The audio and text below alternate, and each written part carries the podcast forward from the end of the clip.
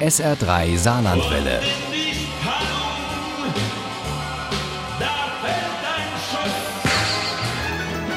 Der Krimi-Tipp.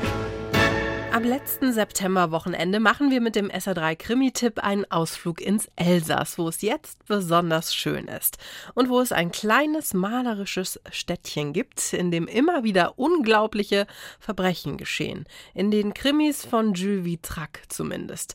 Der jüngste heißt Tödliches Elsass und hatte kürzlich auf der Hombuch Deutschland Premiere. Uli Wagner war für SR3 dabei und hat diesen Krimi auch mit Vergnügen gelesen. Egesheim liegt am Fuße der Vogesen, nicht weit von Colmar entfernt und ist auf jeden Fall einen Besuch wert, meint Jules Vetrac, die mit bürgerlichem Namen Veronika Rusch heißt, aus Bayern stammt und ihr Herz an Frankreich und dieses Städtchen verloren hat. Egesheim ist also ein Bilderbuchdorf eigentlich. Ich bin da mal gewesen, wir waren im Urlaub in Colmar und sind per Zufall hineingestolpert quasi und wollten gar nicht mehr weg. Egesheim gehört zu den schönsten Dörfern Frankreichs und ist die Heimat von Celeste Kreidenweiß, die mal eine vielversprechende Karriere bei der Brigade Kriminal in Colmar vor sich hatte, aber dann lieber als Chef de Police nach Hause zurückkehrte. Nun sorgt sie zusammen mit Brigadier Luc Bartho für Recht und Ordnung in dem kleinen Elsassstädtchen. Ja, die ist so eigentlich recht tough, würde ich mal sagen. Die ist ganz cool. Sie nimmt das Leben recht locker. Sie isst gern und trinkt gern. Und wenn man im Elsass nicht gern isst, dann ist man selber schuld. Urplötzlich ist viel zu tun in Egesheim. Hugo, dem Wirt des Café du Marché, läuft nachts eine völlig verängstigte junge Frau ins Auto,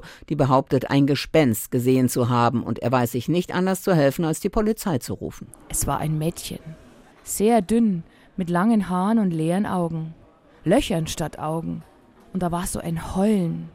Es war schrecklich. Über Ségolène Lambert und ihre Geschichte reden Celeste und Bato mit Dede, dem Bürgermeister von Egesheim, bei einem kleinen Arbeitsessen im Grenouille Gras, also dem fetten Frosch, wie das bekannte Lokal von Celestes Mutter Katrin heißt. Das hört sich ja fast nach Julie an. Nach wem? Celeste runzelte die Stirn, doch Dede schien es zu verstehen. Julie? Aber nein! Meinst du sie? Was ist denn das für eine alte, verschrobene Geschichte, denkt Celeste. Doch Bato mahnt sie, das nicht auf die leichte Schulter zu nehmen. Damen Blanches, also weiße Frauen, gäbe es überall, also auch in Egesheim. Aber wer, fragt er, ist diese Julie? Eins von drei Kindern, das vor vielen Jahren, als der Bürgermeister und auch Celestes Mutter Katrin noch klein waren, zu den drei Echsen zogen, wie die Reste von Höhenburgen in diesem Teil der Vogesen heißen, und nicht wiederkamen, erzählt Dede. Man kann sich vorstellen, was es bedeutet, wenn in einem Dorf gleich drei Kinder auf einmal ums Leben kommen. Es wurde viel geredet. Die abenteuerlichsten Geschichten haben die Runde gemacht, vor allem in Bezug auf Julie.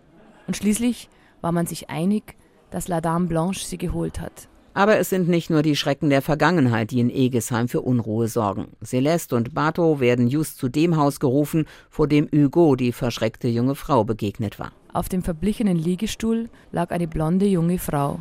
Celeste erkannte sie sofort.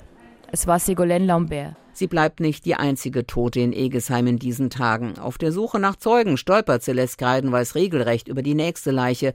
Einen Mann, den viele auch Celestes Großvater eigentlich nur vom Sehen kannten. Das ist doch nicht normal. Zwei Tote an einem Wochenende. Es gibt kaum noch ein anderes Gesprächsthema im sonst so beschaulichen Egesheim. Und Celeste, Chef de Police, fällt es schwer, diesem Sog zu entkommen, obwohl sie auf solche Geistergeschichten wirklich nichts gibt. Das ist nicht irgendeine Geistergeschichte, Celeste. Das war Julie. Sie ist zurückgekehrt. Ich sage Ihnen, niemand entkommt La Dame Blanche. Tödliches Elsass hat alles, was wir mit dieser wunderschönen Region verbinden. Natur pur, altes Fachwerk, gutes Essen, Wein und sehr viel Charme.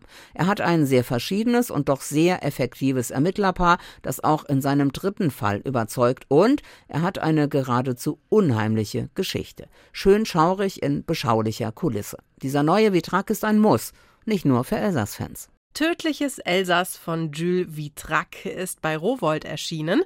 Das Taschenbuch hat 336 Seiten und kostet wie das E-Book 9,99 Euro. Ohne Krimi geht die Mimi nie ins Bett.